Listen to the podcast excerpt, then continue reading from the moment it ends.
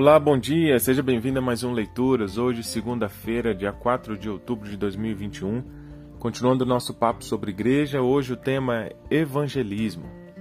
E o Senhor lhes acrescentava diariamente os que iam sendo salvos. Atos 2:47. Vimos até aqui o ensino, a comunhão e a adoração na igreja primitiva, as três atividades a que eles se dedicavam de acordo com Lucas. No entanto, todas se referem a um aspecto interior da vida da igreja e não nos dizem nada sobre sua expansão pelo mundo.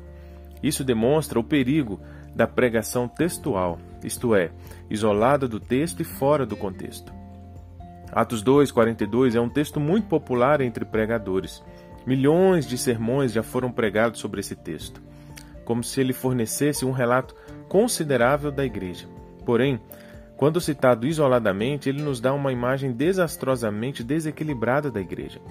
O versículo 42 dá a impressão que a igreja primitiva estava interessada somente a estudar aos pés dos apóstolos, cuidar dos seus membros e adorar a Deus.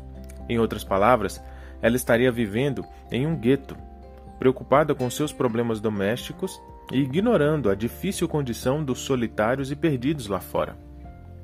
Mas não era assim. Os primeiros cristãos também estavam comprometidos com missões. Só a partir do versículo 47, no entanto, é que percebemos isso. O versículo 47 corrige a aparente distorção do versículo 42, pois apresenta três lições relacionadas ao evangelismo da igreja primitiva.